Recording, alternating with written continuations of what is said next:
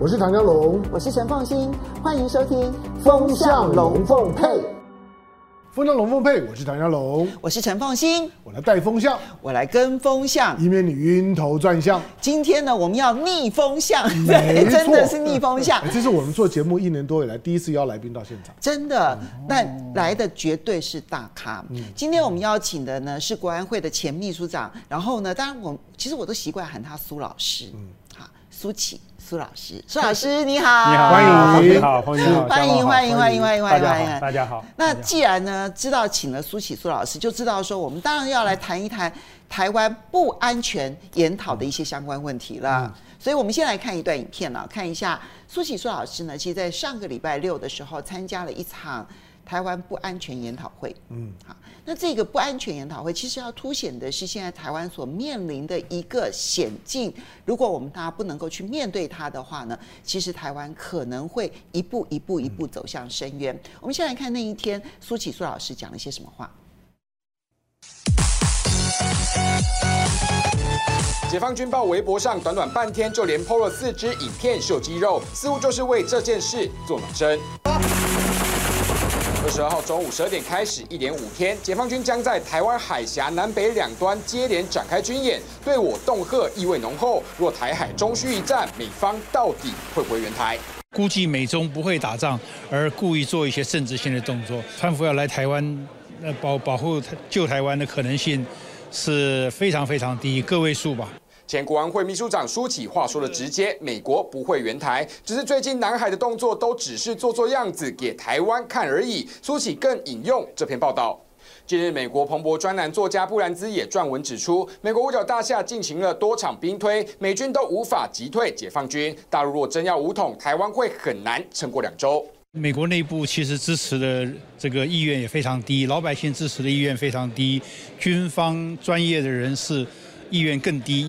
但依照最新的全球军力排行，美军仍保持首位，解放军排在第三。再摊开美中船舰数量比较，美军的数量远高于解放军。而美军第七舰队负责巡弋范围，遍及整个太平洋到纽澳，相关的两栖登陆部队等等，阵容强大。美国介入两岸的这个军事冲突难度的确是越来越高了，所以因此台湾来讲的话，我们要能够呃面对未来可能的军事冲突上来讲。呃，强化自己的准备。那另外，在政治上来说，是要尽量降低呃冲突的可能性。专家点出，美军若真要援台，可能碰上难处。但不论美军会不会援台，国军谨守不挑衅的本分，整戈待旦，有信心能保护国人，保护台海。苏老师，因为你这一辈子哦都是研究战略安全的，那之前也担任过国安会的秘书长，到现在为止，我我我理解就是你还是非常的关心美中台好这整个区域的安全。我先从中美之间，你其实，在那个研讨会里头呢，很明确的划分了三角形当中的两两，好，就中美你认为不会打，都是做做样子，但是两岸之间对不起很危险，而美国不会介入，为什么你认为中美不会打？中美因为呃，第一他们现在是选举了哈，选举期间的话打的可能性很小，因为大陆这个时候去打的话会惹惹起众怒，应应该是不会。那美国也我我我估计也不会。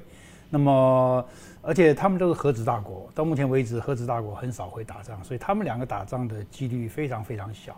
意外是有可能嘛，但是意外现在他们也非常非常的审慎。但是南台湾跟大陆之间啊，现在。就说，第一没有沟通管道，第二我们那个我我上礼拜六讲了，我觉得蔡总统现在有这个三个做法，等于把那个两岸之间所有的桥梁都切断。第一个就是就是理性上来说，感理性上来说，这个变成两个国家，啊，这个台湾民意当然有很多人是支持的。那么第二个感性上来说，台湾台湾的人不是中华民族的一部分。嗯，就是现在正在推这就是就是两岸一家亲，他他从来不说中华民族，他从来不说。那这个呢，对那些不懂政治的大陆人，都他都他都他都很生气。是，所以等于说感性上两岸也也切割了。也。然后第三个就是战略上，就是就是我前阵子一篇文章，台湾现在跟美国采取很多的做法，实际上是对大陆是采取攻势的。香港问题就是这样子，香港问题台湾过去从来不碰的。但是去年，呃，蔡总统为了连任嘛，所以香港问题打得特别的凶啊，每每天照三餐在骂，这个，那我觉得就是过了过了过了过了不归点了。然后然后战略上的攻还包括军事上，嗯，包括军事上，像最近讲的无人机啦，嗯，什么这些都是什么美国军舰可能来停靠啦，嗯，像这种做法都是基本上对大陆的刺激是非常大，而且我认为没有必要。嗯，所以美美中之间不会打仗，万一要打的话呢，最倒霉的也是台湾。因为也是以台湾为开刀了，所以开刀对象，所以台湾跟大陆现在我觉得走到一个蛮 蛮危险的状态。呃，过去四年一年比一年的接近那个边缘，今年更严重了。嗯，苏老师，因为会有很多的网友会觉得说，那如果是这样子的话，其实看起来，第一，蔡英文之所以不管是去年前年开始整个的反中立场越来越强硬，越来越强硬，是因为他二零二零一月十一号的选举需要。而川普，你看到他在南海的很多的行为，是因为他今年底十一月三号的选举需要。那选完了，那蔡英文也当选了，川普不管连任与否，那川普跟拜登谁当选，那可能就不会再有这么危险的时刻。所以我们就头一缩缩过了今年的十一月三号就结束了，就不会危险了。你同意吗？我觉得十一月三号以后有很多状况啊，我现在也没办法预测。那现在老美他们最呃最多人谈的一个剧本就是川普不服输啊，他可能会输了，但是呢，他觉得他现在他现在的香骂本都准备好了啦啊，这个这个这个做做票啦，然后什么什么这些邮政快邮政不公平，邮政不公平啦，很很多很多啦，这个他就已经在准备不认输了。然后，然后实际上呢，呃，一美国人在讲说他为什么会不服输，因为他等于下台就会不一定会被告被关了，会被告了。嗯，这个这个各好几个州都有准备准备，你税也不报，然后你诈欺，然后你这个那个的所有东西都搞好，所以他他必须要防止防止这个状况，所以他就会能赖就赖。那么，可是现在讨厌他的人是非常讨厌，所以美国内部就会可能各个城市都会暴动啊，或者什么样啦，然后就会中枢无主，然后最后就弄到弄到最高法院去，所以会有两个多月的时间啊，中枢无主。嗯。那么老美现在最担心就是说，这个时候共产党觉得这个这个机会百年难遇啊，嗯，对不对？这个时候，呃，此时不动手更待何时？那这时候对台湾下手，所以前阵子美国两个。两个大官呃都退休的啦，对，他们写的那个剧本我非常重视，因为这两个人不是普通的人，不是普通的这些做学问的人，一个是一个是海军上将，那么做过副参谋，等于我们的副参谋总长的，一个是副的中情局的副局长，但是代理局长两次，两次代理，所以这两个这两个人都是非常了解美中军力对比，非常了解台湾的这个状况。他们两个做出这样的一个这个估计，然后写出这样一个剧本，而且是一天就结束。不是三天吗？报纸上写三天，他写错了。他是他是一天呢？他是一天，他是美中美东的时间，纽约华盛顿的时间，一月十八号的晚上，这个大陆说投降还是我我就动手了。嗯，然后一月十九号的晚上也是美东的时间，那个开始打，就二二十四小时就就就打。那么记者算错了，他他把，呃，然后他美国到二一月二十一号的时候呢，就就觉得说已经没有没有救了，因为他台湾都投降了嘛，台湾一月十九就投降了，可是记者可能看的时候把他一月十八号跟一月跟二十一号把它混在一起了，然后一个是台北时间，一个是美国时间，可能这个东西你混在一起的话，你就算错。所以其实我是照那个原文来算，一天之内就结束，一天之内。所以其实按照那个前参谋。主席的副主席啊，对，以及前 CIA 的副局长，对啊，他们的状况推估是一天，一天，对。而美国其实承认是花三天，但是其实对，就承认这个结局是三天。实际上，实际上以我的那个，我我为什么比一般人担心？因为我真的在研究这些东西，然后我碰过美国的将军啊，多多少啊，官员、国防部的，呃，现任的、退休的，真的非常多。我还碰过一个航空母舰的舰长。这个来来台湾访问，吃饭坐在我旁边，两两个小时，我就一直在问他这些问题。等一下，我光问他，航空母舰的舰长，他那是现役的舰长来台湾。呃，当时还他也刚退，他刚退没多久。哦，所以我我就问他，我就说我就说你们会不会来救我们？我说我说你们来救过我们，一九九六年，啊，现在你们会不会来呢？他就他就愣住了，我我我我直接问的，单刀直入，他就一下子没答出来，他就说你知道吗？我们来的话。我们被被打中，我们等于是死掉的人是一个珍珠港加上一个九幺幺，因为航空母舰上的人很多，八千个人，八千个人，他他是打了个折，假如五千个人的话，就是两千四加两千五，那个九幺幺跟珍珠港，所以那他的意思就是说代价太大了嘛，嗯。他他他没有直接回答 yes or no，嗯。啊，那另外很多我问过很多那个，我没有碰过一个人会跟我说斩钉截铁会来，嗯。啊，也没有一个人跟我说斩钉截铁说不会来，但是绝大部分的，我感百分之九十多少的人都是说成本太大，嗯。啊，可能太远了，或者花很多时间，嗯。啊，都是都是用这种理由，就是，嗯，所以然后所有的文章文章就写的很白了啦，很多。很多文章写的很白，像那个军兵器推演啦，嗯，还有那个像像那个现在很多人都是说美国要来就打败了。现在、嗯、现在谈到说直接讲明美国会打败的智库的文章，恐怕也有五六篇了，嗯。嗯，而且都是重量级的，就是被打败，被打败，美国被打败，包括美国前任的国防部的副部长。嗯他都他都这样讲，会被打败。这是嗯，台湾很多民众没有办法理解的，就会觉得说，你看啊，美军在国际上面的军力排行就是这样子的稳居第一，而且他那个军力啊，其实是二三四五六七八九十加起来都比不上他的，所以他的军力是超强，这一点我们其实没有什么任何的这个怀疑的地方。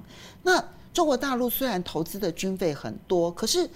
那美国是老大哥啊，你怎么会？为什么美国自己推估说在这边打仗会输给中国大陆？好，你这问题问的非常好。那个你刚刚讲的那个是是表象，我我实际上我在课堂上我也跟学生讲，这个开宗明义都讲这个，他的、嗯、他的这个军力国防预算，国防预算它是等于是一二三四五六七加在一起哈，大陆是老二嘛哈，但是他这个就是说，他就是说过去这二十年哈，他荒废了。因为他觉得他是 number one，然后没有对手了，嗯、那中共也那么弱，所以他有二十年的时间，他没有在做任何的这个、哦、这个战略，他基本上就是打就是打中东，嗯，这个反反恐怖恐怖主义，嗯、打这些东西，那么对象都是那些就根本不需要航空母舰不会、嗯、不会被不会受伤，航空母舰只要飞机去就可以了，哦、航空母舰完全没有，没有、这个、航空母舰停留很外海，不会危险，对对对。对就是一个一个长臂伸过去，打打完了就回来，很过瘾这样子，就是不会受伤的。那么他完全没有准备说碰到大陆那种那种做飞弹，所以他二十年没有没有进步。然后呢，这二十年的话呢，他的船就一直在老老化。所以我我在这个演讲的时候，我把资料就写出来，这全部是美国人的资料。嗯。那么美国的航空母舰平均的年龄寿这个这个全寿期大概是五十年。五十年，它现在的平均十一艘是二十八点六年，嗯，所以你在想这个车子的话，它就已经是差不多是，假如说可以开十年的话，已经中古车了，已经到已经到开六年了。那么你中间还有老的，还年轻的，那老的就更老了。嗯，所以我们把美国的那个航空母舰的动向拿来看的话，anytime，啊，美国在全世界大概十一艘里面，实际上只有三艘。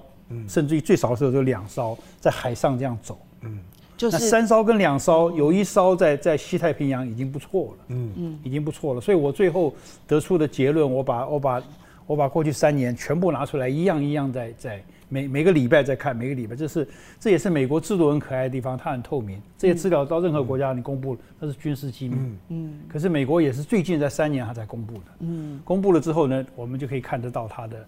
它的那个航母的动向，就我我发现，呃，台湾在台湾的附近几百几百海里之内了，几百海里之内，任何时间只有两个半月，一年里面只有两个半月的时间，有一艘航母在我们的附近，嗯，九个半月，一艘都没有，零，嗯，完全没有。嗯，那么离我们最近的一艘是雷根号，嗯，雷根号是比较年轻的，比较新的，嗯，大概三四年前才下水的，嗯，那么它是住在日日本的横须贺，嗯，可是它有六个多月，六个半月的时间。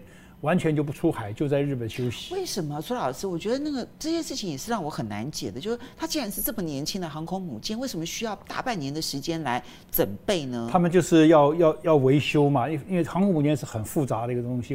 我我上去过两个航空母舰，那个停在纽约的一个，停在停在美国西海岸，都是旧的啦，嗯、退役的。嗯、那中我就我就我就上去看一看，走一走，嗯、那真是很真确实很壮观呐。确实，即使是老的都很壮观。那打二次二次大战的。嗯那么，但是但是就是说，他现在他现在老了，所以很多维修，所以我半年的时间不在。半年那另外半年在海上的时候呢，就是到能到台湾附近转一转，就两个半月。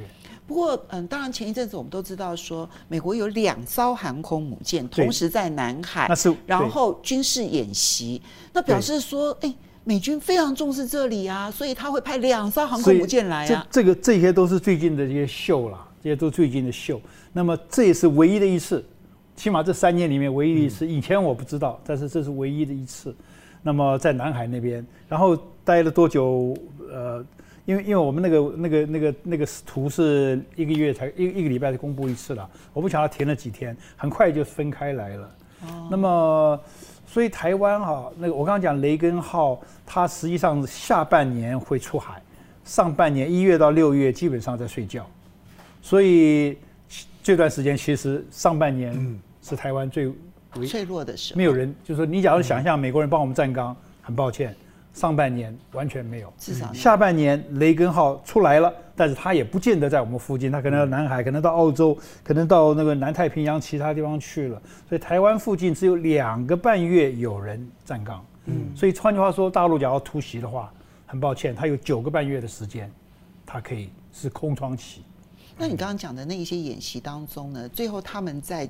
电脑上面去模拟之后呢，包括兰德公司，因为它是最重要的军事上面的智库，然后他们都判定说，最后美军会输。对，他们到底是输在哪里？只是输在他们航空母舰没有办法到附近而已吗？细节我没有公布了哈。这个事情第一次出来是美国的呃国防部的副部长，叫做 Robert Work，W O R K 啊。这个人我很尊敬他，因为他是一个军方的一个思想家。嗯，他他他，一九二零一四年奥巴马的时候就找他来当副部长，然后川普还继续任他当副部长。嗯，然后他就还想出了一一个一个策略，可惜那个策略后来没有执行了。嗯，就怎么样来对付大陆。他后来去年六月吧，写了一篇文章，就说我们会输给大陆，我们要跟他打的话，输给 China。你们不信的话，你们去看我们的兵器推演的结果就知道。嗯。他没有讲几次，嗯，好，结果后来三个月之后，《纽约时报》的那篇文章出来说十八次，我一看那数字，我差点昏倒。十八次都输，十八次都输。你假如输个一次两次也就罢了，输了十八次，十八次什么概念呢？因为假如说兵棋推演的话，哈，一定有人扮蓝军，有人扮红军嘛，那打打打，打完之后你输了，你你输的那个人，而且是美国人自己输啊，你就要想我下次怎么打，我怎么样调动，我怎么样弄更多的那个来打，第二次又输，第三次又输。输了十八次，我想美国军人还有勇气去打这个仗吗？嗯，好，所以这个，所以我就很怀疑美国人会来救我们。当我们因为因为台湾台湾最近陆陆续续出来的民调，跟就说呢，苏启呢对大家呢所做的提醒是相反，因为所有的民调呢比过去要更夸张的，就是说现在有更高比例的台湾的民众认为不会打仗，八成，在过去大概到五六成，是是是会的。但现在都八成，那我也我也不认为那个民调会会会作假，因为因为是连连连续性。第二个就是说，当如果会打仗，也有非常高比例的人说美国一定来，所以安安心，美国是 super power，美国一定会来会来救我们。那这两个条件摆在一起之后啊，你就你就发现大家呢就是西线无无战事，觉得随便你蔡英文怎么讲怎么做，反正都没有事。所有的战争呢，都是某些人呢捏造出来，包括唐江龙在恐吓我们。OK，好，那第三个呢，就是呢，如果真的好，那除了美国呢，美国会来帮我们之外，而且台湾人家更勇敢了，年轻人呢更愿意呢去去打仗了，甚至于呢，就算美国没有没有没有帮忙，解放军呢要要对台湾呢发动军事行动，解放军也不见得会赢，他会投鼠忌器，台湾很厉害。这是你现在看到这几年，我觉得台湾。在讨论到两岸军事冲突的时候，我觉得空气当中最大的变化。那刚刚呢，这书姐提到就航母，其实航母对了，美美国有十一个航航母的战斗群，可是航母战斗群，如果你稍微懂军事就知道，航母战斗群美呃美国的美式的训练向来都是三三三制。就是他一定最少有三分之一呢是躺在呢躺在呢他的他的这个船坞里面，一直都在做维修。有三分之一是训练，基本上面是没有做作战的能力的。只有三分之一基本上还有活动能力。所以刚刚您刚刚提到说有三艘在海上，基本上对，大概就三艘。这也是为为什么就是说当当解放军现在两个航母航母出来，等他等他的第三艘，第三艘出来的时候，他的那个航母的建制呢就就完成。好，但是。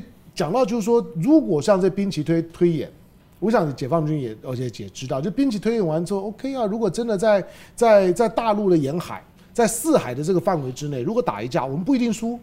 可是你看到最近在南海，七月，我常在观察七月，这个七月是很特别的。因为七月以前的时候，大家觉得剑拔弩弩张，觉得解放军呢也是跃跃欲欲试呢，已经四十一年没打过仗了。美美国要来，好，我我我跟你打。可是七月当美国的双航母摆完了之之后，然后你看他的他的这些侦察机是不断的压迫性的，那个是非常不礼貌的，就是已经到你四十一海里了。我说四十一海里，这不是什么什么什么自由自由飞行、自由航行的问题。就算是自由航行、自由飞行，也不能够很不礼貌的在人家家门口在那不停的的的张望。他到了这里，可是你发现整个七月，解放军几乎没有动动作。那如果可以打，那为什么在南海，美国挑衅到这样的地步，解放军连一点反制动作都没有？南海我，我我从来都不认为会打。嗯。我一直到到今天为止，我都非常的呃笃定，因为南海太大，然后南海的价值其实没那么大，所以南海都是做给别人看的成分多。都是做样子的。大陆在那边的能力不像他在台海，台海他集中所有的力量非常非常大。雷达还南海，我们我们要概念，南海我们的太太平岛离大陆是一千一千公里，是啊，离美国的那个离离菲律宾，在美国在菲律宾的那个基地，现在美国很少去了，也是一千公里，所以非常远，离台湾一千六。嗯，那不像台湾只有只有一千五一一百五两两百就到了，所以大陆也是鞭长莫及，美国更是鞭长莫及。美国到到南海要调部队过去非常非常难，所以所以都是作秀，就你做你的秀，我不去不去烦你，我做我的秀，你也不要来烦我。那大陆还占一点点优势，因为它在那边有三个岛礁，嗯，三个礁了，是啊。呃，这个三个礁上面都已经飞弹啦，什么都都布好了，那飞弹都可以打到附近的几个首都的，都都可以打得到。龙蜀礁、美济礁、主主碧礁，没错，三个都完成了。没错，所以它还占一点点便宜，它等于已经有有力量布置在那边了。那美国什么都要从外面拉过来，花很多钱，所以都是做给国内看的程度多。我我一直不担心。那撞，那这个现在会会有一种意外，就是说南南海那边发生过去发生的一些。意外就是说，呃，假定说美国的军舰靠近大陆的岛礁的话，那么假如接近十二海里，十二海里之外他根本不管，你要要走你就走，它本来就是公海，理论上是公海。那么可是快靠近的话呢，大陆军舰就会出来来憋来，就是逼他，逼逼他了，开车一样在逼一样了。那这时候呢，让让步的都是美国。嗯，现在到目前为止让步都是美国。没错没错，在那现在我我像我就比较担心，就是说这个假如说要发生意外的话呢，就是万一美国也不让。那么这时候两边都不让，这时候美国觉得我让那么多次了，每次都我让，所以万一那个舰长做出这样决定，这个时候就会有有意外。可是我的估计这种可能性也不大。为为什么？因为美国现在这个文人呐、啊，政治人物跟政治人物吵的，美中之间吵得很厉害，但是军方没有英文讲 mil to mil，military to military，还在沟通，还在来往，还在通电话，还在什么东西？没错，呃，而且他们的那个舰长啊。大陆的海军呃舰军舰的舰长跟美国的军舰的舰长是可以通电话的，嗯，所以万一要怎么样的话，可以两边两边说，嘿，你在你在干嘛？你要你要小心啊，我们只有一百公尺啊。对，他们有这个热心，所以应该还不至于。所以我对南海其实我没有像媒体讲的那么那么那个，但是就是动就是说基本上是动机不强了。但是台湾的话就不一样了，台湾动机很强，而且没有沟通管道。嗯。嗯，没有沟通管道，没错，我们跟大陆没有沟通管道，然后美国跟这个也也没有谈台湾的东西，嗯，所以这个就变成就是变成两边就会互相这个做最坏的假假假定，嗯，钻牛角尖。好，我们我们讲那跟军事军事无关的，比如说现在大家在看两岸关系还会恶化到怎么样的那地步？比如说 ECFA，ECFA 虽然说没有明明定说一定十年一定一定就要怎么样。不过，ECFA 终究就 ECFA 的条件是，它本来是签署一个 FTA 的最前期的伴手礼。嗯嗯嗯。所以，如果双方面如果服贸、副贸、货贸都不签了，ECFA 留留留着干什么？ECFA 你要知道，没有说 ECFA 没有规定说一定十年就要废，没有这这回事。可是它会有 ECFA，就是因为为了我们接下去要谈更复杂的服贸、货贸，要有一个两岸没有 FTA 知名的 FTA，所以呢，我先伴手礼，好吧？我们互相拿拿点礼物出来交换礼物。ECFA 是交换礼物，那现在呢？眼看着后面的都都没有了，ECFA 会会断吗？我我我觉得不会，我觉得看起来不会。这、这个大陆现在虽然现在对台湾很不爽，但是他不会呃故意去这个得罪老百姓。嗯，他他现在不太在乎说，我一定要老百姓爱我、喜欢喜欢我，嗯、但是他也不会故意去伤你的心。嗯，啊，所以我觉得 ECFA 对大陆没那么重要，他也、嗯、也不至于，除非这这一个月了。嗯呃，蔡总统又采取什么很刺激性的动作？嗯、我觉得应该不至于吧。那所以我们就要来看一下，就是嗯，当天的研讨会当中呢，马英九总统其实呢也痛批 蔡英文总统。嗯、你看到过去这几天呢，哇，这个府院党整个就开始围剿马英九了啊、哦，哦嗯、因为马英九讲了这句话，他说呢，蔡总统把台湾两岸之间呢从僵局变危局。我们先来看一下他怎么说的。过去十七年来，台湾海峡八次。八次被 ICG 列入情势恶化地区，四次是在陈水扁总统八年任内，四次是在蔡英文总统四年任内，我八年任内完全没有被列入。当然，国民党的问题归国民党的问题，我们几几个网友啊，其实问了一些，我们整理了一些网友问的问题来请教苏启苏老师啊。第一个是他们引用台大教授明居正明老师呢说，其实台湾到最后如果被迫选边站，也就只能够选美国这一边啊。台积电都已经选边站啦，那现在全世界都是在反中的情况之下，台湾有别的选择吗？台湾没有别的选择，所以只能够选择跟着美国。您的看法？呃，这个问题哈是台湾一般的，不只是明教授的误解，我觉得也是一般人的误解。我觉得台湾很多人啊，把这个呃国事跟私人的事混在一起。我们私人的事呢，可以用、呃、情绪来决定，喜欢或者不喜欢。我喜欢你，我跟你来往；不喜欢你，我不跟你来往。但是我认为国事不一样。你是一个政府的话，你有时候你不喜欢，你还是要跟他来往。嗯，两岸关系就是这样子，可台湾老百姓混在一起，所以就变成好像要选边一样。你个人朋友你可以选边，嗯，但是国家大事不能够不是选边这么简单的黑白两个来。我们有不选边的空间？我觉得当然有。实际上，台湾现在是唯一选边的。我们可以这样讲，在全世界，全全世界里面选的很彻底，选的很彻底。彻底。日本人他跟大陆，连日本都没有选，他跟大陆他难道没有没有矛盾吗？这个这钓鱼台那边大陆这个海巡船没事就晃一下，没事晃一下，日本飞机就起来。但是日本也还是跟他来往啊，前阵子还说要习近平去访问啊。是。韩南韩有没有选边呢？也没有选边呢，也是一样，也是一样搞啊。菲律宾有没有啊？再再下去，越南有没有啊？这个柬埔寨你随便讲好了。菲，你说新加坡、印尼，没有人选边嘛？东盟现在跟印度都只有台湾在选边嘛？其实连印度都没有。只有蔡英文在选边嘛？而且选到百分之百嘛。所以我说国家之间跟个人不一样，个人你可以百分之百，我喜欢你跟你来往，我不喜欢你不跟你来往。可是国家不是，国家是三七开、六四开、五五开。是艺术嘛？嗯，所以这蔡蔡蔡总统这样念了博士了，嗯、念博士还还做一般老百姓，就是说情感来决定你的政策，嗯、这是错误的。可是就会有所以这选边不选边不是那么单纯，更何况台积电，明教授举的例子，嗯、台积电也没选边啊。台积电什么时候选边了？台积电没有选边啊。台积电在大陆的那个厂，在大陆两座厂、啊，对啊，两座厂在那边，嗯、所以对。所以都是这个世界很大嘛，台湾台湾绝对有空间，所以这是一个。国家跟国家、政府跟政府相处的问题，人和人可以一刀切。你是一个公司老板都不太能一刀切。你是公司老板，你为了公司着想，我今天跟你生意没做成，吵架了，我还我还留个空间，我下次可能还要再跟你交朋友嘞。公司都不会这样搞，国家怎么可以说这变成仇人这样子？台积电都没有选边，为什么台湾要选？所以我觉得，我觉得台湾完全不需要。好，这个我这个我我我觉得我可以挑战一下。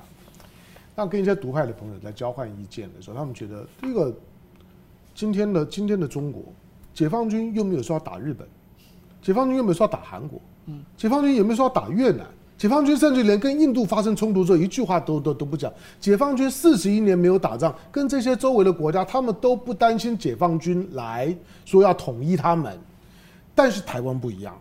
台湾是解放军，不管和平统一、武力统一，总而言之，解放军之所以叫解放军，就是因为台湾还没有解放，他就是要统一的台湾。所以台湾在面对到大陆、面对到解放军态度当然不一样。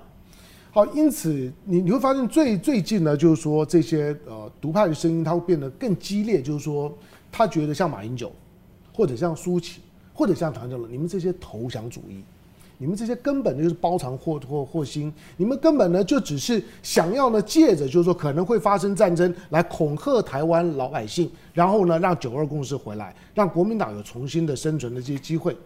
这个论述，我觉得从独派的思维来讲，言之成理。你觉得呢？我觉得是，我觉得是完全没有道理，完全没有道理。因为我们不是这个投降啊，失败了，嗯、我们基本上认为这个世界嗯是要大家彼此相处的。是。那台湾呢，在在这个在这个这块地方，你不能你把台湾岛离开一千公里，我也赞成独立啊。嗯。但是很很很抱歉啊，台湾就在这里，一百五十公里旁边就是台是同文同种的，嗯、你离不开它嘛。所以你要聪明的话，你就你就跟他相处嘛。我实际上觉得哈，台湾，我我一直这样说了，我在文章写过好几次了。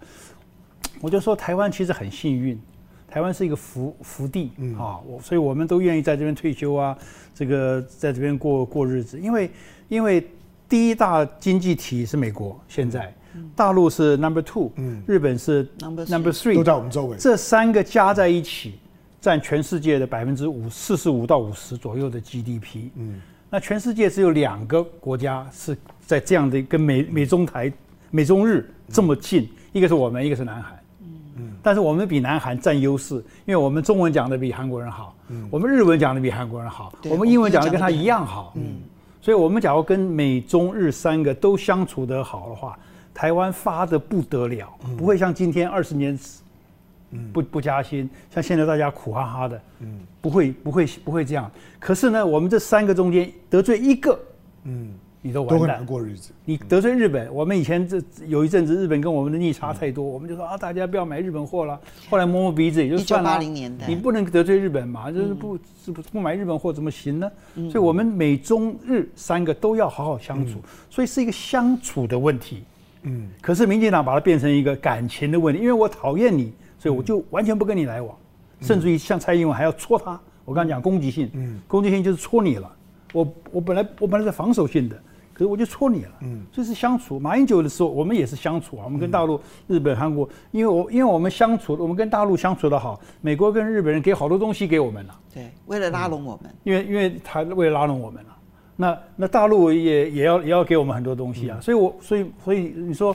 这个解放军，呃，刚才你讲独派人说解放军要打我们，马英九时代就都没有这种，我们没有这种感觉啊。马英九时代，我敢我敢说，八年从来没有演练反斩首。嗯，哦，我们有汉光演习，没错，我们没有担心说这马英九会他们会这样。蔡英文一天到晚那个这这次到金门去拉了美国人，没错，一定要拉着丽英姐去，就是说就是说他就是他就是怕嘛。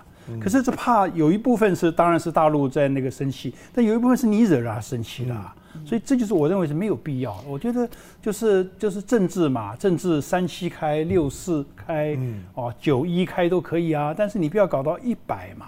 所以这就是蔡民进党跟蔡总统独派的啊，他其实用这些攻击性来掩饰他的他的不会处理、不会做事。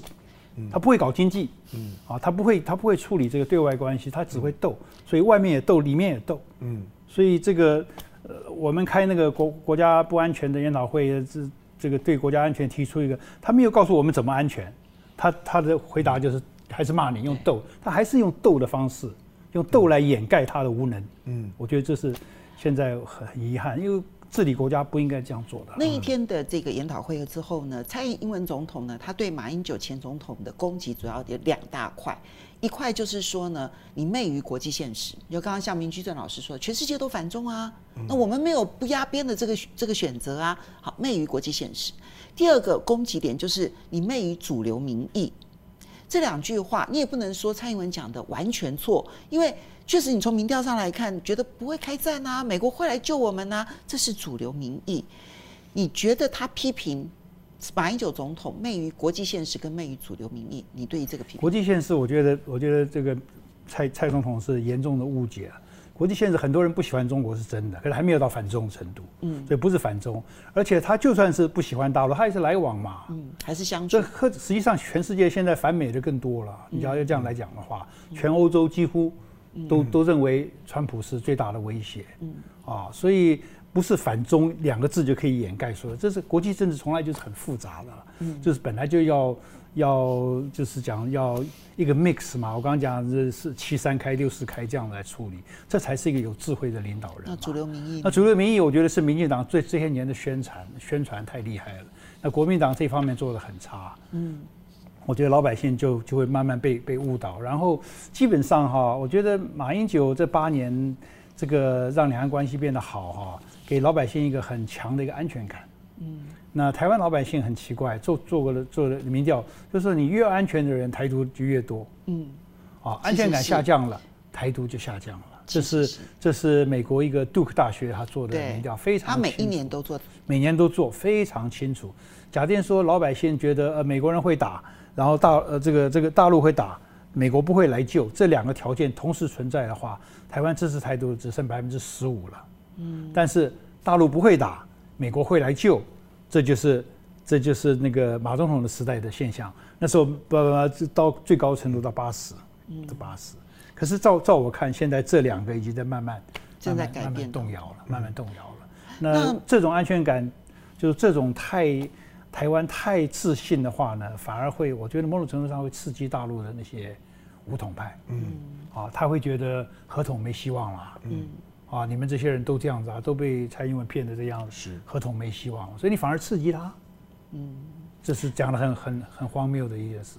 嗯，当然，其实马英九总统他在他任的八年当中，一个和平基础其实是九二共识啊。可是也很多人会觉得说，李登辉前总统，因为九二共识是一九九二年那时候执政的人是李登辉李前总统，李前总统已经讲说没有九二共识啦。然后呢，呃，你也看到说中国大陆他们不会承认个表。好，然后全世界其实呢，对于九二共识的认知，好像也没有一中各表啊。那这个时候还要坚持九二共识干什么呢？九二共识是当时国民党在李登辉时期哈，跟共产党弄出来的。那马英九也继承了。那么谁共民进党不愿意接受，完全可以理解。我已经讲了很多次了，我不会说因为因为跟我有关系，所以我就一定要捍卫到底。这这政治口号符号本来就是可以变的嘛。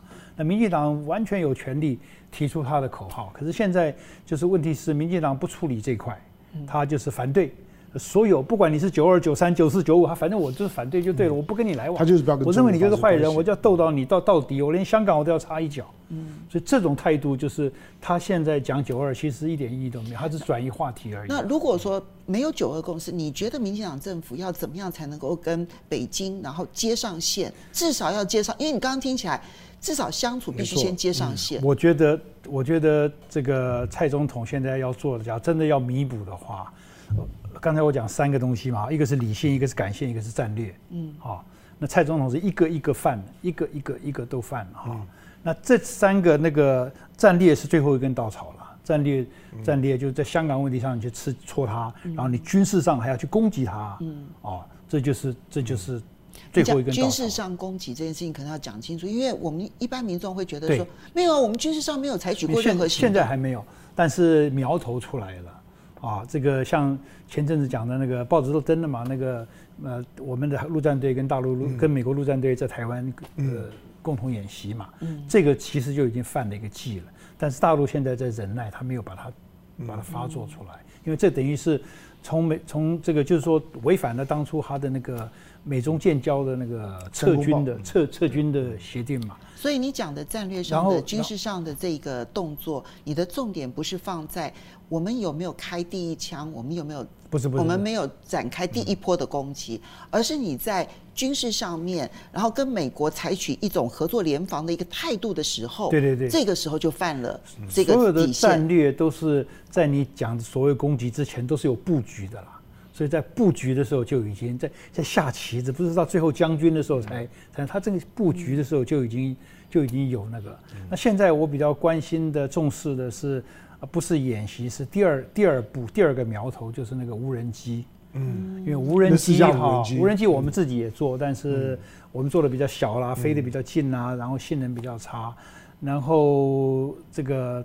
现在我们要跟美国买，报纸上写我们要跟美国买、嗯、买四架，买那个无人机。那现在无人机，无人机有很多种，有的是攻击性的，有的是有的是侦侦察的，有的是侦察监攻监攻击的。那最后会怎么样，我不知道。但是假如说我现在以我看到美国的资料，他们最想卖给我们是侦查的。嗯，侦查攻攻击性的他还不一定有兴趣，攻击会我们就会惹出你刚才讲的攻击性会惹出事，但侦查的话呢，就有什么效果？就有点像当年的 U2 那个效果了。没错，那就是我们去当佣兵啊，就等于当这样就帮美国去做侦查。对对对对对对，就是你不像不像 U2 是伸到内陆里面去，它是在周边这样子看。那表面上是防卫台湾，但实际上呢？也跟美国有关，那这个等于是到人家的门口这样子在在做这个工，这个我相信解放军是一定会反大力反弹。嗯，那那还有另外最近好像报纸上在讲，我们还有这个中程飞弹，现在也是一个中程飞弹，假如在这边台湾弄的话，那就是那我看非打不可了。不过，嗯，苏老师，其实你也知道，就是你在担任国安会秘书长期间，其实国军还是有在发展中程飞弹。当然有啊。当然有、啊，对，那差别在哪里？嗯、那那马英九时代也有发展中程飞弹，那现在蔡英文总统他还没有发展中程飞弹就不对了吗？因为所以这就是刀子，每个人都可以有啊，嗯，但是看你看你会不会用啊？嗯、那你拿了刀子，我不觉得你对我有威胁啊，因为我知道你不会动。嗯，对不对？嗯，但是所以你那个前提还是在那个理性层面跟感性层面。所以这几个理性层面跟感性层面如果没有触犯的话，后面战略其实我们有很长的空间可以去运作。对，没错，理性、感性、战略三个层次。嗯，这三个层次。那么，呃，感性，我刚刚讲，假如蔡总统要弥补的话，感性层次可以来做开头。嗯，因为感性层次是呃专家懂，老百姓更懂。嗯。啊，老百姓，那么就是说，他假如说能够某种程度上承认说，哎，两边都是中国人啊，或者他不一定他不喜欢中国中国人这个字，我可以理解了。啊，中华民族啊，两岸一家亲呐、啊，嗯、柯文哲就很聪明啊，两岸一家亲呐、啊，大陆就听了句了，哎，这这我懂，我懂你的意思啦，嗯，对不对？嗯、这种。大家讲起来听起来就比较，那民进党可以想一个另外一种说法，你不用 copy 这个这五个字嘛，你可以想，基本上就让人家觉得说你你总我们总有点廉洁吧，嗯，好像我们没有一点廉洁一样的，嗯，不但是切得干干净净的，连这个小民也要切，连这个什么现在现在现在现在基本上就是切得干干净净的。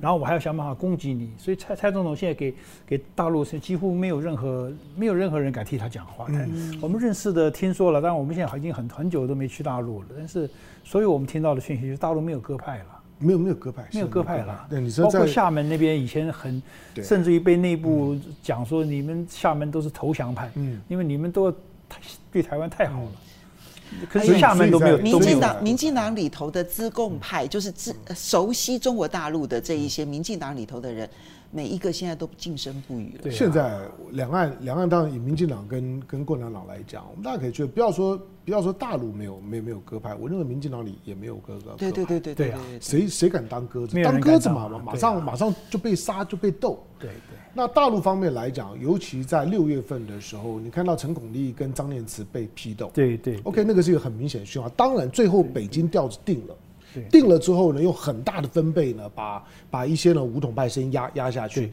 它显示就是说，武统派现在公然挑战，就是你今天党中央本身的和平统一的论述，他是敢的，因为那个舆论站在他的他他那边，当然没有鸽子嘛。现在你要在大陆当鸽子，是会被看不起的。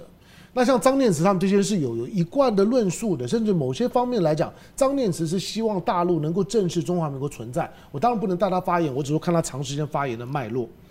他最新的一篇还在讲正视中华民国，没有错，没有错。我觉得他很有勇气，今年上半年还在讲正视中华民国。他他终究，我有时候还在大陆的亲台派这样，我还是很佩服他，终究还有那个章太炎的那个传统下下。好，那你现在看到的，因为刚刚苏说苏喜苏教授在讲到，就是说。蔡英文可以从感性的方面处理，可是你会不会太浪漫了一点？对呀、啊，我怎么可能呢？当然不可能、啊，都没有鸽子。你要你要知道啊。蔡英文不要说两岸一家亲，他们是用两岸一家亲去斗柯文哲，他是彻底吃掉两岸一家亲的。对，民进党里面今天有谁敢说两岸 不要说一家亲，就两岸呢是呃，就就算是联姻好了，我跟没有任何人敢发出这种的声音。那还有可能吗？我完全同意，我完全同意。嗯，我刚才是等于是没有希没有希望，绝望里面的的希望，最后希望他们有一点点那个。那因为这个是这样的话，然后苏老师是好意，因为不要逼他接受九二共识的话，替他们找一条路而已。对啊，对，那九二共识总要找一个小缺口啦。可是这个小缺口，我也完全 完全同意你。嗯，其实是不可能的。对，因为现在现在这几年的时间，你从民进党的选择上面来讲，对他走的很极端。他他几乎成为美国在西太平洋当中唯一的打手，就是你美国叫我干什么我就干要干什么，其他的国家大概都都都不会，都没有跟大陆敌对到这样地步。对，甚至你从地缘上面来看，我觉得中国的影响力呢，周围国家是感觉到的，所以周围国家都在调整和中国的关系。在正视中国崛起之后，越未来的亚洲这政治如何，中国已经成为亚洲大国这件事情，大家怎么相处？但是台湾没有做做这个准备哦，台湾就是当当中国起来之后，台湾就是准备跟他对对着来的。对，那当战略上面跟美国完全站在一起，在情感上面来讲，包括课纲等等，彻底的否定两岸之间的血缘跟文化的关关系。然后呢，在在所有的理性理性层面上面来讲，所有的架构呢都都已经中断了。那。我们这些呼吁还有用吗？除了被人家骂骂是投投投降派之外，你你根本没有说服力啊！所以，所以蔡总统还有整个民进党政府现在就是说，呃，封锁台湾的国际上的资讯，让台湾不知道外外面在干什么，然后在内部就强调用这个仇恨仇中的论述来、嗯、来给老百姓洗脑，这两个字有点太重了，大概大概就这样的意思。他完全不知道现在，所以大部分都不知道外面的。状况，我我你刚刚讲话，我我我举举个例子来说啊，最近庞佩奥美国的那个国务卿不是对南海讲那个主权的嘛哈，就是否定九段线的那个。那就我的理解，美国政府希望南海的国家嗯一起声援，附一附和一下他。啊，真的啊，对。他当然希望他操操作啊，没有没有国家讲话，没有一个国家出来附和，就算有道理，他理论上来讲应该包括越南怂恿越南呐、菲律宾呐一起来都都没有，所以美国自己是。单口相声在在讲，嗯、所以这就就然后南南韩现在跟美国也走得很远，是美国，而且日本跟南韩，假如说美国真的很认真的要对抗大陆的话，这南韩跟跟这个日本。日本是最大的那个，他们在那边美国在那边驻军大概加起来有九九万个人在那边了，嗯、那。那么深的关系，结果南韩跟日本吵架吵到这个程度，嗯，啊，两两边的军事上也在吵架，嗯、经济上也在吵架。日本在呃，南韩在发展它的那个半导体，这个很有的有的什么重要的 chemical 就从日本来，嗯、日本就给它切断了，我就不给你了。嗯、对对，他们所以美国呢，在奥巴马的时候，他还出来斡旋，嗯、啊，弄弄弄斡旋一下这个这个慰安妇的事情，你们不要吵了，妥协一下，弄个声明出来。嗯川普什么事也没做啊，王毅出来都没有做啊，所以所以他现在日本跟南韩，他美国自己掌握不住，嗯，然后是菲律宾，菲律宾现在就讲的更白了，菲律宾根本不理美国，打不过啊，对啊，所以现在只有台湾了，嗯，所以台湾现在是自己，在我看是，所以所以就明居正讲的选边是就是你一个人在选边啊，就是你一个人在选边，而且你是。热脸贴上去了，人家根本没有那个。嗯、我觉得是台湾热热心过头。他为什么热心过头？所以是民进党自己的动机嘛。嗯，他的动机，他要他要脱离台脱离中国，他他真的是要搞台独嘛？好，呃，我们来看一下，因为呢，从这个礼拜开始哦，那中国大陆在四海演习啊，虽然那演习规模都不是很大，但是你要说他这段期间很特别，是他的演习规模都不大，但是特别高调。到底目的是什么？而等一下也要请教一下苏老师，我们不能够只是讲避战，不能讲说啊没希望了，希望到底在哪里？我们先来看一下这段影片。支招不止，雷达跟得好，轰！舰炮快速发射，大陆解放军驱逐舰支队派出杭州舰、泰州舰、徐州舰三舰演习，模拟摧毁攻击导弹。另外一头还有解放军七十二军团的特战旅在东南沿海进行夺岛演习。我们对这座岛上的敌情掌握的还不是很完整，所以我们采用比舟艇底滩更为隐蔽的武装泅渡方式来登岛。勇渡登岛，再拉绳索攀上岩壁攻坚目标。这两段大陆官媒最新公布的解放军影片，让近日来的军事挑衅再升温。我国防部表态了。好战必亡，忘战必为。八个字回敬对岸，也警惕我军。在这段一分多钟影片里，我方强调不挑衅、不示弱，务必使敌犯台失败。从共机频繁扰台到对岸密集公布夺岛抢滩演练，我方刻意制作影片要回应个明白。但是对大陆专家而言，就算有美国军售撑腰，这些通通都没放在眼里。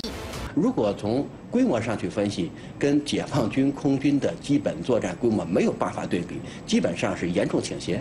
另外再加上距离太近了，那些机场、港口、码头都在中远程火力打击之下，你这些飞机它能不能起飞，这都是大问题。反击美国军售再多战机也没用。共军近日还公布一款新型武器，称之为高颜值又聪明的新型炸弹。五百公斤机载布撒器的射程超过六十公里。介于空地导弹和近程制导炸弹之间。大陆公布这一枚自制的机载步撒器，号称一发射可以摧毁六千平方米的面积，只要一发就能瘫痪机场。当攻击机场等大型设施的时候，则换装区域封锁子弹药，布撒出的上百枚子弹药从天而降，只需一发就可以让覆盖区域陷入瘫痪。另外还公布解放军火箭军部队的地下长城，军事挑衅气焰高涨。对于美军伯克级驱逐舰马斯廷号通过台湾海峡。大陆官媒更是不断提醒。中国人民解放军东部战区组织海空兵力全程对美舰进行跟踪监视。就在共军动作频频之际，美军势力也直伏环绕。美军主导的环太平洋军演，八月十七号起在夏威夷群岛以及珍珠港举行，预估到三十一号结束。尽管今年因为疫情规模缩水，仅十国参加，但日前在西太平洋，日本自卫队也分批与美联合军演，号称是今年最大规模。另外，美韩联合军演也正在进行当中，大陆解放军更临时宣布，将在八月二十二号到二十六号，在青岛至连云港以东海域进行实弹演习。美中处处针锋相对，也让亚太地区烟消四起。其实不只是演习多，你看到大陆的官方媒体啊，其实他们在军事上面的报道的那一个分量、强度，其实都加强了。这个其实都是很重要的讯号。就如果说他要做一个内部的一个明星备战的话，可以说他们现在是在准备期了。所以你看他们的军演怎么看？这方面资讯，我我们我们现在是老百姓，我也没有办法知道那么多，我也不晓得虚实如何了。但是我我的假定是现在现在因为两边其实都在克制，现在台湾也说不打第一枪，那大陆不是官方的了，但是也说不打第一枪。所以基本上是克制，但是呃，演习的话还是要做一做，做做样子。美国现在是也是在做做样子，呃，可是基本上我想选前呃十一月三号之前不不会打。苏老师，那呃那天马英九总统提到说，避战当然是国家元首最重要的一个功课啊。那么很多人其实就想说，那照马总统的说法，就是那反正就是打不赢，打不赢的话呢，就只好避战，所以台湾就只有反抗跟接受两条路吗？台湾现在以蔡总统现在这样的一个印法啊，印到一个像石头一样的啊，这个理性、感性、战略都是这样的印。我看恐怕两岸就是就是你要软软的来和解啦，什么橄榄枝，我怎么看都都看不到。唯一的出路哈，唯一的出路就是在着落在美中身上，美中哈，就是呃台湾现在能够这么蔡英文能够这么硬，就是他以为后面有个大个子嘛。这个大个子软化了，就不一样了。当然，像现在那个美国那个剧本说，啊，川普要输了，他就会大闹啊，中枢无主，这是一种剧本。另外一种剧本就是川普输的很多，嗯，啊，他怎么样都没有办法，没有办法搬搬回来了。那么。拜登上台，拜登上台的话呢，他可能就不会像现在，比如说像现在，假如我们讲说大陆是九一开或者八二开，他可能调整成，他还是反中啊，还是很讨厌啊，这么可以调整成七三或者怎么样，空间稍微大一点。嗯，那么这个时候呢，透过管地管道啊什么来沟通沟通啊，然后然后怎么谈？嗯，假如他们有有这样的一个谅解能够谈一的话，那就就就会缓和，那这时候台湾就可以喘一口气。但是呢，这个谈也不一定会很顺，那通常啊，在大国在磨磨合当中呢，在根据过去的的的这个，很常常会发生一些摩擦，就是经过摩擦，你不碰一下哈，嗯，你不知道我的厉害，没错。然后这时候这所以还是虽然他们要谈，但是中间还是会有有一些有一些。那有些人可能就要破坏这个谈，那就会弄弄一下。所以那只要不管怎么样了，他他们就是换句话说，台湾的命运不在我们的手上，我必须这样说。啊，就是说我们把自己我们把自己选边，用民居正的话或者用蔡英文的话，你选边选到这样子的话呢，你就没有没有着力点。所以十一月三号，你是别人在玩的棋子了。所以十一月三号是美国人在选总统，但选的是我们的命运。对呀、啊，可以这样说，可以讲，就是绑在一起来了。哎、嗯，不过你刚刚的剧本当中少了一样，就如果川普连任成功呢？川普 就你知道很近哦，就输的很多，好，那是一种剧本。那其实其实就是拜登当选了，然后慢慢来处理中美之间的关系。另外一种是呢，哎，输的很少，然后川普闹就中输无阻，其实那是台湾最脆弱的时候。可也有一个剧本，就是万一川普这也不能说不可能啊。川普连任可能性还是有了，现在现在离还有还有还有这个两三个两个多月。但是现在美国最关心的人，最关一般民众最关心的是，第一个是疫情，第二个是种族问题，第三个是经济，第四个才是外交。嗯，啊，所以这所以因为是这样的一个顺序，而且差很多，总这个疫情大概关心到百分之八十左右吧，对，对，差距很大。然后十分之一才是第二个种族问题，对，所以外交更少了。嗯，所以大家都估计他他老兄落选的可能性比较大。嗯，好。那万一他连任的话，万一他连任的话，我觉得更糟。我觉得其实更糟，我觉得更糟。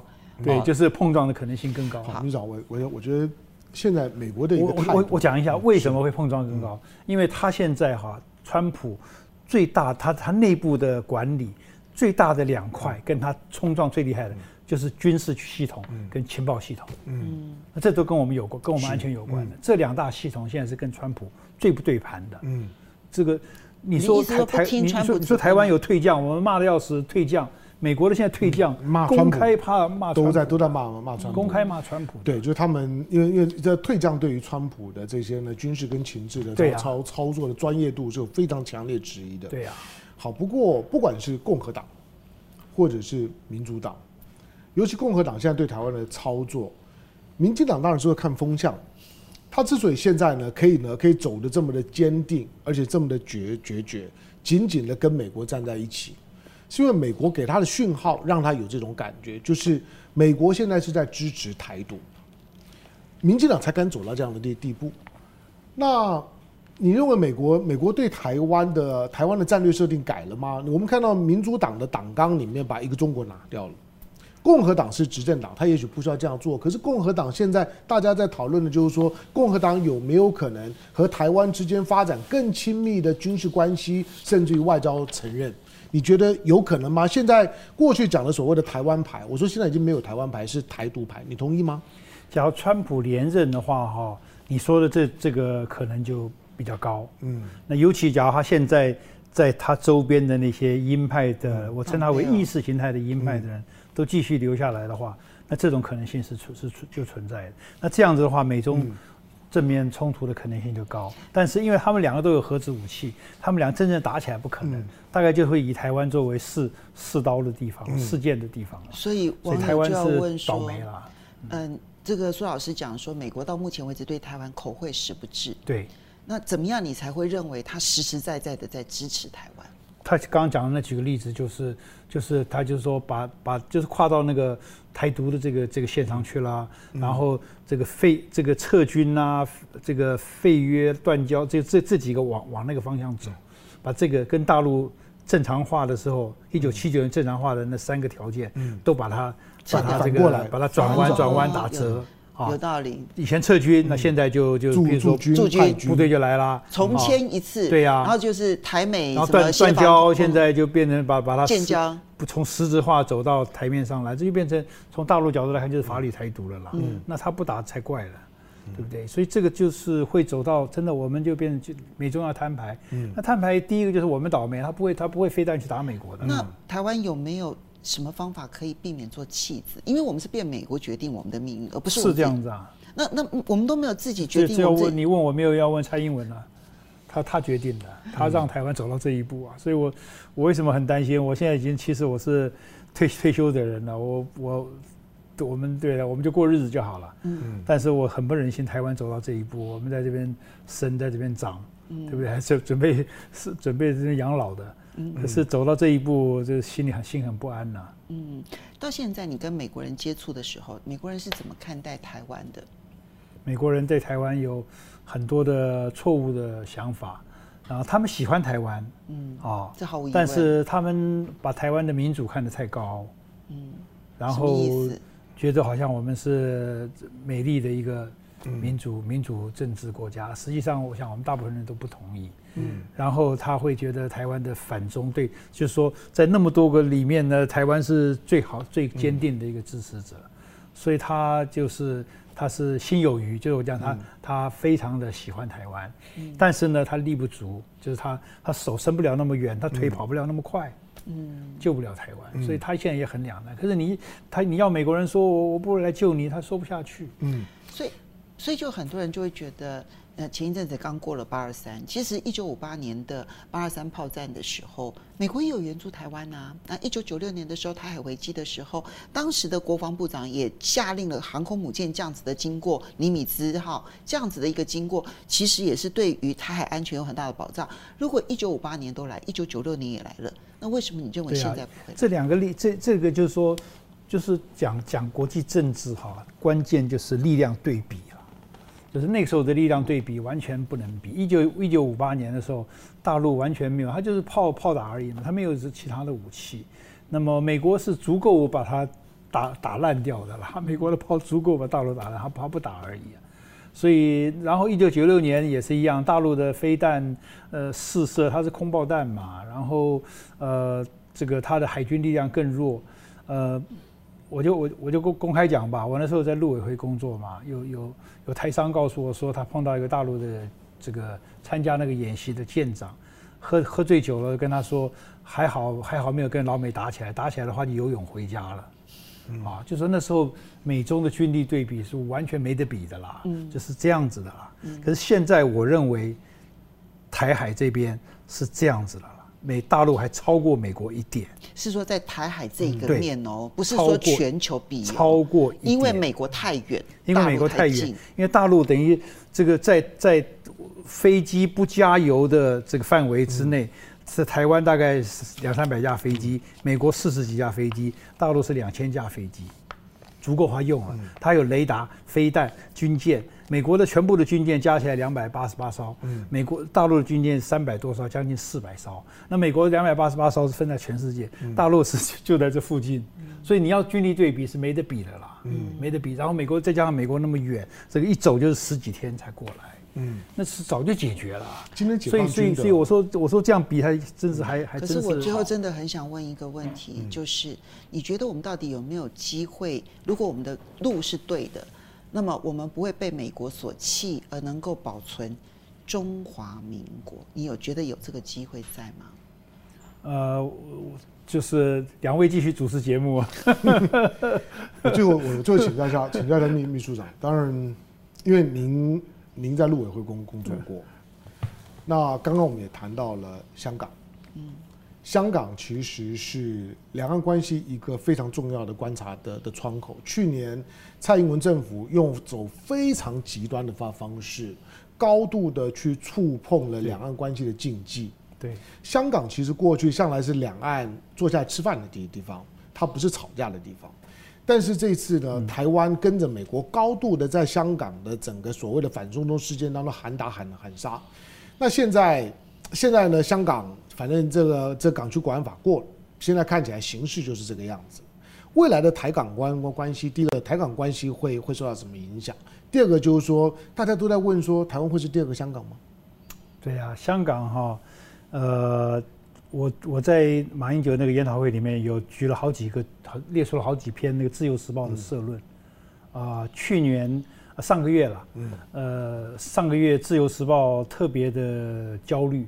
他有他有七月有三篇，八月八月半半个这个也有三篇，加起来我我属于六篇社论，直接提到就是大概就是先香港后台湾这个、嗯、这个问题。嗯，所以自由时报比我还担心。嗯，为什么？为什么绿营那么担心香港？因为大陆处理香港这次国安法，嗯，有几个特色。第一个特色呢，就是突袭，嗯，事先没告诉，没错。虽然前虽然前面那个那个三那个这个几中全会、四中全会里面有暗示，但是大家都没注意嘛。所以帮一下就出来了，说出来就出来了，大家都不晓得啊。所以你在在在假如处理台湾的话，我刚刚讲航空母舰只有两个半月在这里，剩下九个半月没有人站岗的，嗯。啊，没有任何人站岗，不止不止那个，所以九个半月突袭随便他挑了啦，尤其上半年，尤其上半年。啊，所以这个我想绿营假如说懂的人也注意到了，这第一个特色，第二个特色他就布局好了。布局好了，他他可能我我我我我细节我不知道，但是我们从迹象上来看，他一定把那些人的金金财财务金流啊金流全部切断了嘛？对对，黎智英啊什么这些，你的银行都不能用了嘛？嗯啊，其他人就不用说了。然后这不是好几千个那个勇武派嘛？这些人到哪去了？以我的理解，这每一个人的后面的关系，后面的什么人啊，都都给你处理掉了，你就不敢出来了。嗯，对，我说不定整不了你，我你爸爸妈妈总总要出来管一管吧。就是有很多种我们中国人这个这个讲阴的这一面啦，我们是网路的嘛，不是个人嘛。然后第二个就是国际的，第三个就是国际的反应，嗯，很微弱嘛。嗯，美国人弄了半天也没怎么样啊，他打的他处理半天还是骂处理处罚香港，不是处罚。大陆啊，处罚香港，倒霉的是香港，变成香港被两面夹杀。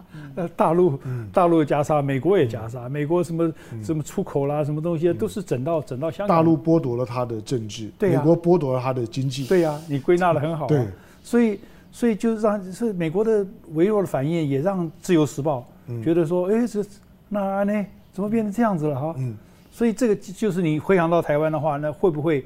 现在讲的也都是空的，嗯，所以我觉得香港变成一个很很，大陆也可能会会，所以我为什么担心？所以你你假如用更大的格局来看的话，四毒嘛，嗯，藏独现在基本上摆平了，藏独本来就很人很少嘛，藏独西藏人本来就很少，那个疆独人比较多，疆独一新疆大概一千万人口，是的，啊。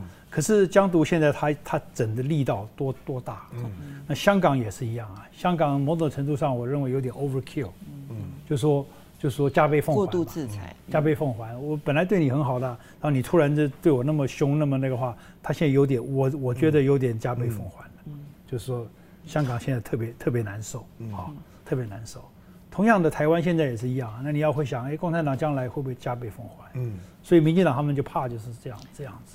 所以香港的这个，呃，这个这个国安法这个这个事情，还有后续的处理，我觉得大陆力道很强，嗯，然后展现他的决心，嗯，有有一大部分做给台湾看的。